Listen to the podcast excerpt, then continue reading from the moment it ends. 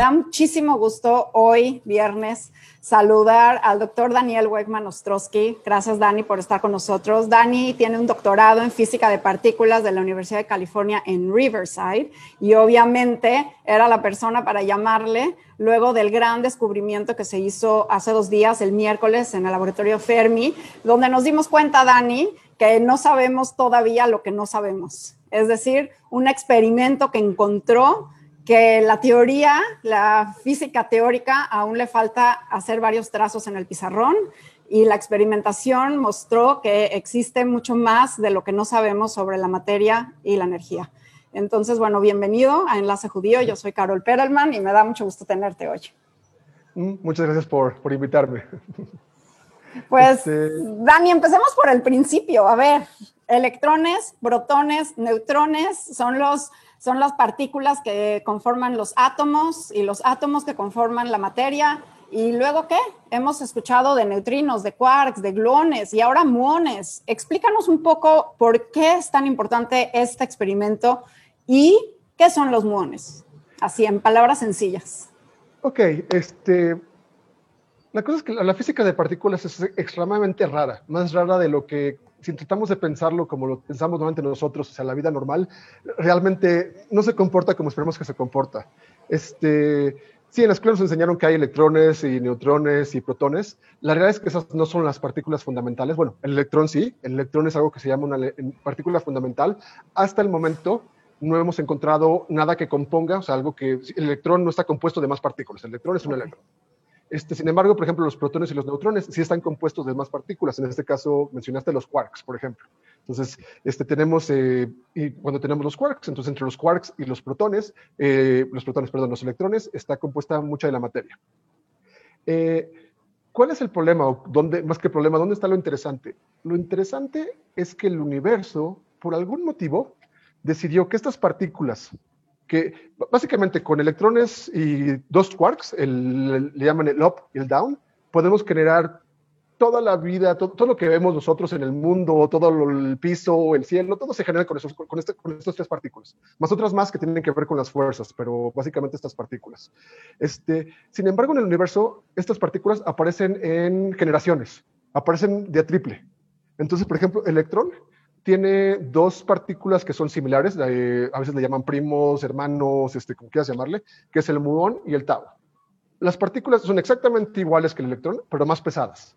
El muón tiene una masa que es 200 veces más pesada que el electrón. El tau son como, no creo, creo que 2.000 veces más pesada, no, 40.000 veces más pesada que el electrón. Entonces, por ahí están los números. No me, los, no me hagan examen al respecto, pero por ahí están los números. Este, y básicamente están en el universo. Eh, los vemos porque, o sea, a veces los detectamos cuando vienen rayos cósmicos que caen del universo, porque tienen que ver con cuando se crearon cosas. Vemos que ese tipo de partículas se generan. En los experimentos de partículas como el CERN los creamos, porque hay mucha energía y entonces se crean. Pero cuando nos, fijamos alrededor por lo que hay en el mundo, o sea, sin tener que grandes colisiones de energía, son partículas que llamamos inestables. Este, son inestables porque normalmente no, si, tú las creas en un experimento, inmediatamente se descomponen y se convierten en otras partículas. Exacto. Eh, entonces, entonces, entonces... Es algo interesante estas partículas. Entonces, este es el modo tanto hablamos. Es una partícula. Sí, es una partícula que es un Por eso, pero es una partícula que es un primo, correcto. Realmente un... Ok, eso es... es fundamental. Eh, es una partícula fundamental. ok, ahora ya eso ya quedó claro. Y ahora la pregunta es, ¿cuál es la relevancia de este hallazgo? Porque, a ver, nosotros crecimos, por ejemplo, con el modelo de física mecánica de Newton, y luego llegó Einstein y dio sus teorías de relatividad, y comenzó toda la mecánica cuántica, y todo esto es en el afán del ser humano por comprender el universo, por entender de dónde venimos, qué es la materia y qué es la energía. Y entonces se crea este modelo estándar y a lo largo de décadas, el modelo estándar que es salido de la inteligencia de los humanos y que es una base de teorías, una teoría, y entonces se construyen esos aceleradores de partículas para comprobar lo que los seres humanos imaginamos que es lo que es, la verdad. Y entonces Por ejemplo, en el 2012, el gran experimento de CERN encontró al bosón de Higgs y dijo, estamos en lo correcto porque encontramos lo que buscábamos. Y ahora sucedió lo contrario. Pensábamos que estábamos buscando algo y no lo encontramos. ¿A qué nos da espacio este experimento? O sea, nos da pie, ¿por qué a una nueva era en la física? Este, sí, es algo, eh, digo, en mi opinión, bastante interesante. Eh, vamos a pensarlo así. El modelo estándar es a la física de partículas, lo que la tabla periódica es a la química. Es como lo que nos dice de qué está hecho, ¿no? Entonces, el modelo estándar de partículas nos dice que hay alrededor de, siempre me cuento mal, porque son 17 partículas fundamentales. Ya hablamos del electrón, pero vienen en tres. Ya hablamos de los quarks, que son seis, dos y vienen en tres familias. Tenemos este, las partículas que tienen que ver con las fuerzas, como el fotón, que hemos hablado, hemos hablado del fotón. También tenemos algo que llamamos el Z y el W, y también, por ejemplo, está el bosón de Higgs. Entonces, estas son las partículas fundamentales y ahí están. Y decimos, sabemos que estas existen. Lo que pasa con el modelo estándar es que es, un modelo extremadamente complicado. O sea, la matemática que está detrás es mucho más complicada de lo que uno se puede esperar. Y básicamente la matemática es complicada porque, por ejemplo, si yo dijera, quiero agregar una nueva partícula, digamos que sumo que hay una nueva partícula que no conocemos y la, y la pongo, no solo poner la partícula, pues la puse ya no es como el, ahí sí es diferente que la tabla periódica. Yo puedo poner un nuevo elemento en la tabla periódica y poner un nuevo un elemento en la tabla periódica no me va a afectar la masa del hidrógeno. Sin embargo, yo agrego una nueva partícula al modelo estándar y esa partícula va a interactuar con los electrones, con los protones, con, los, con todas las partículas que se tienen y me van a cambiar todos los valores que yo tengo. Entonces, el valor que yo tengo hoy de la masa del Higgs va a cambiar. El valor que yo tengo de la interacción entre los electrones va a cambiar.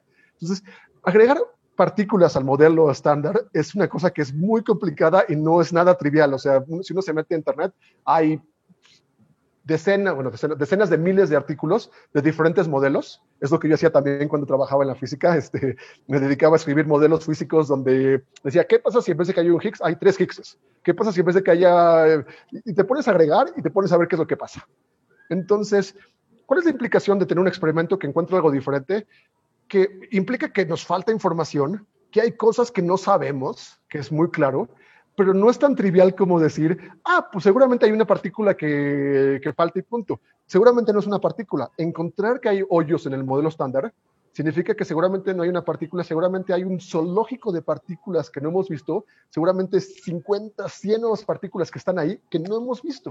Entonces, no es, no es el encontrar una partícula, es el encontrar la posibilidad de que haya un zoológico de partículas y que el modelo, que el modelo estándar se convierta en algo como la tabla periódica, que en vez de que haya 17, que haya 200. ¿Y, este, cuál, es, y, cuál es la reacción de los físicos teóricos ante este resultado?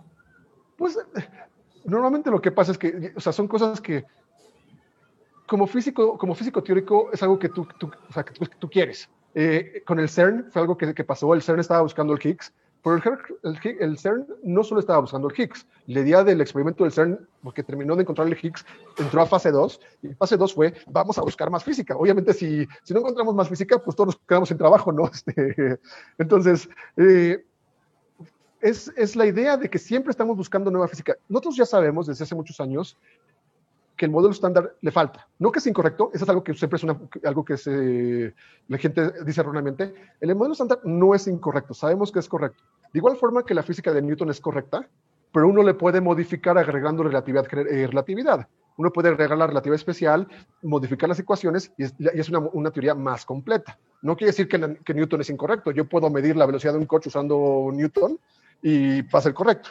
Entonces, ahí es donde estamos con el modelo estándar. Sabemos que es incompleto, mientras más información encontremos que es incorrecto, más podemos aprender y mientras más podemos aprender, pues más vamos a saber. Y, pues tal vez eh, es algo que siempre cuando eh, la gente siempre dice como físico, oye, pues ¿para qué importa saber más? Pues si lo quieren ver desde una perspectiva bastante pragmática y no desde una perspectiva de quiero saber más, saber significa poder modificar mientras más sabemos de algo, hablaste de la mecánica cuántica, hace 100 años, eh, en 1920, pues la gente empezó a aprender la mecánica cuántica, pero eran experimentos y realmente no sabíamos cómo modificarla, solo sabíamos que existía. Hoy en día podemos hacer microprocesadores, podemos este, tener celulares, porque pudimos entender suficiente la teoría para poder modificarla. Exacto, el GPS, el GPS es una aplicación de la relatividad, ¿correcto? El GPS es una aplicación de, de poder, sí, más que ser una aplicación de, no, me voy a meter con muchas complicaciones. Si, si no tuviéramos relatividad general y nosotros pudiéramos un satélite en el espacio y tratáramos de encontrar dónde estamos, siempre estaríamos 10 metros equivocados.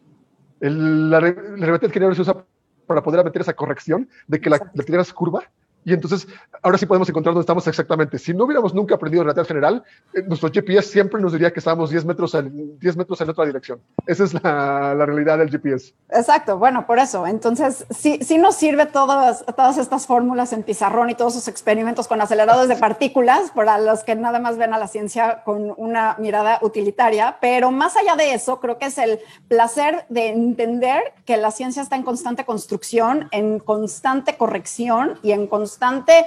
Ahora sí que, que, es increíble el hallazgo porque sí se habla de, de un nuevo paradigma, ¿no? Es, sí, básicamente es, va, viene mano en mano. Este, o sea, es, el, es el saber, es el entender. Eh, las tecnologías que se han desarrollado por solo hacer experimentos por saber han ayudado un montón. Los detectores que usamos hoy en día para hacer mamografías vienen de los detectores de partículas este, porque te estaban tratando de encontrar partículas, o sea, tener algo que sea tan sensible para poder encontrar un electrón, y hoy en día lo ponemos en un dispositivo médico, ¿no? Entonces van mano a mano, y también es buenísimo, porque hoy en día, o sea, tú como físico, bueno, nunca me tocó a mí, pero uno tiene que ir y comerciarle al gobierno de que le dé un billón de dólares, por ejemplo, 100 billones de dólares para poner un experimento, ¿no? Y, y, si uno le dice, ¿por qué quieres? No, pues porque me gusta mucho la física, uno lo va a mandar, nos van a mandar este... Oye, Dani. Entonces, eh, eh, eh, a ver, tengo una duda enorme. Entonces, ¿cómo trabaja la física? ¿Primero es el experimento y luego la teoría? ¿O primero la teoría y entonces se justifica el experimento? ¿O van de la mano? ¿O se hablan? ¿No se hablan? Depende mucho del experimento y depende mucho de la época. Este, no sé si te acuerdas, por ejemplo, el mejor ejemplo que puedo dar es, tal, vez, tal vez tú y yo no vamos a entender más, pero tal vez la, gente más joven no. Pero cuando era más chavito y, y uno estaba empezando con las computadoras, a veces uno decía, tengo mi computadora y quería ir a comprarse un videojuego. Y agarraba el videojuego y leía, leía las instrucciones y decía, chin, este videojuego dice que necesita 2 gigabytes y mi computadora no tiene 2 gigabytes, tengo que comprar una mejor computadora. Y luego al contrario, uno tenía una computadora con 8 gigabytes y llegaba y veía el videojuego y decía, ah, no, pues esta tiene uno, sí la puedo. Entonces, o sea, uno, los videojuegos mejoraban y las computadoras mejoraban y viceversa. Es lo mismo con la física.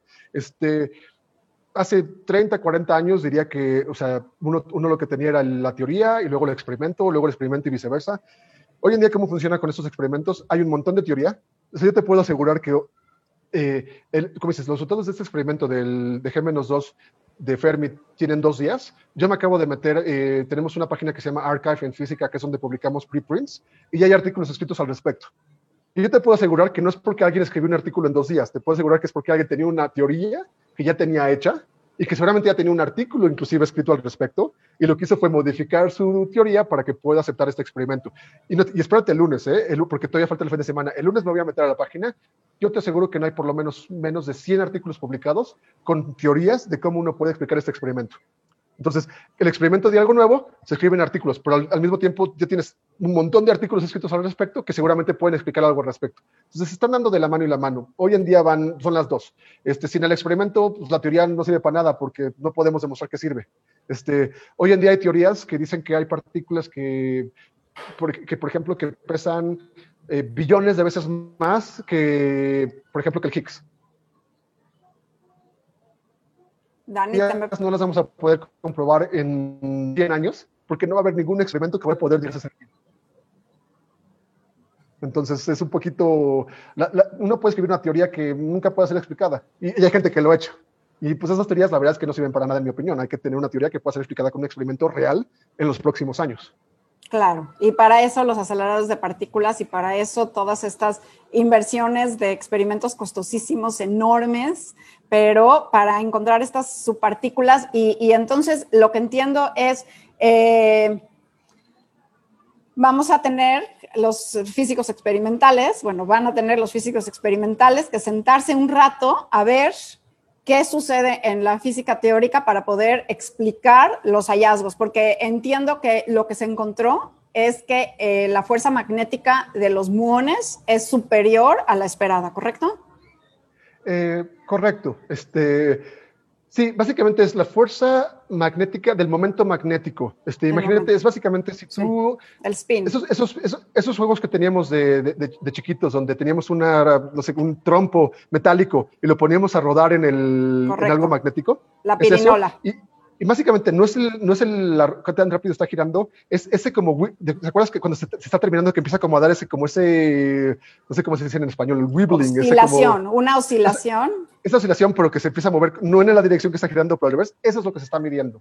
Obviamente es un, esto es una aproximación, porque obviamente los muones son partículas que son un punto, por lo tanto realmente no están haciendo eso. Es más bien una forma en que nosotros los humanos estamos entendiendo lo que está pasando internamente en la partícula, porque obviamente un punto no se, generalmente no está... Dani, ¿no puede ser un error de instrumentos? Eh, de instrumentos no, estos experimentos están súper, súper, súper bien medidos. Lo que puede ser, y todavía no está definido, es puede ser una fluctuación de por mala suerte. Este, por ejemplo, eh, yo no soy mucho de que veo americano, pero lo veía en, épocas anteriores. Yo me acuerdo que hubo una, en los físicos fue algo interesante, entre el 1998 y 2012, la conferencia nacional en el Super Bowl ganó, ganó siempre el coin toss, el, tiro de la moneda que aparece siempre al principio, 14 veces seguida, la ganó la, la, nacional contra la americana. Entonces uno puede preguntarse, oye, pues 14 veces seguidas, mm, o sea, ¿qué onda con eso? Convirtiéndolo esto en un valor sigma, como habíamos hablado de, un valor sigma, que es la probabilidad de que algo así pase, esto es un valor de 3.8. Quiere decir que la probabilidad de que uno tire una moneda 14 veces, que salga 14 veces, digamos, eh, águila, y que realmente la moneda no, esté, no sea una moneda que esté, este, sabes, que esté bloqueada, sí, que esté bloqueada, Es, algo, es una probabilidad que llamamos 3.8 sigma. Este experimento hoy en día tiene una probabilidad de 4.2 sigma. Quiere decir que hay una probabilidad de 1 en 40 mil de que pueda haber sido una fluctuación rara de, de, que por algún motivo el experimento sí funcionó. O sea, a veces uno tiene mala suerte y uno cree que está detectando mucha más energía y lo que pasó es que pues, había más energía y punto, ¿no? Este, otra vez, un ejemplo más tonto es ir a Las Vegas y ver que en la ruleta de repente caiga el número 24 y cae otra vez, y cae otra vez, y cae otra vez. Y de repente dices, oye, pues esa ruleta ya le, le pegó al 24 cinco veces seguidas. Está muy raro, ¿no? Pues sí, está muy raro, pero puede pasar. Entonces, por ahí está el asunto. La instrumentación seguro no tiene problemas. Este, después del error que pasó cuando hace 10 años dijeron que los neutrinos viajaban más rápido de la luz, este, hoy en día está súper checado eh, que todos los experimentos, pasó eso en Italia, que hubo un experimento que detectó que los neutrinos se movían más rápido que la luz, se publicó por todas partes y dos semanas después dijeron que había un error en un cableado. Entonces, este, hoy en día eso ya no pasa. Antes de hacer una publicación, está súper checado. El experimento 100% seguro está encontrando lo que está encontrando. Pero podría ser una fluctuación de energía que no tenga que ver con una partícula o con una física. Pues mi querido Dani, qué increíble clase de física de partículas me acabas de dar y creo que hay muchos escuchándonos muy emocionados por entender un poco más la relevancia de este gran hallazgo y estaremos en contacto para que me vayas platicando eventualmente cómo se explica este, este hoyo en el, en el modelo estándar, porque sí va a ser muy interesante, porque va a ser un avance importante de la ciencia y de lo que los seres humanos tratamos desde, creo que desde que el ser humano tiene capacidad de observación, que es desde que surgió el hombre, el ser humano. Eh, nos estamos preguntando qué somos, de dónde venimos, qué es la materia y qué es la energía. Así que sin duda este muón les va a dar mucha chamba va a dar, va a dar mucha chamba. Y, y sí, como mencionamos, eh, siempre está la posibilidad de que sea una partícula nueva. Algo todavía más interesante es que no sea una partícula nueva, que sea una fuerza nueva, que no sea una de las cuatro fuerzas fundamentales que conocemos, pero una quinta fuerza que también, uno también puede escribir un modelo matemático que pueda hacer eso. Eso todavía sería todavía más interesante, pero bueno, estaremos pendientes a ver si realmente qué, qué tipo de información podemos sacar.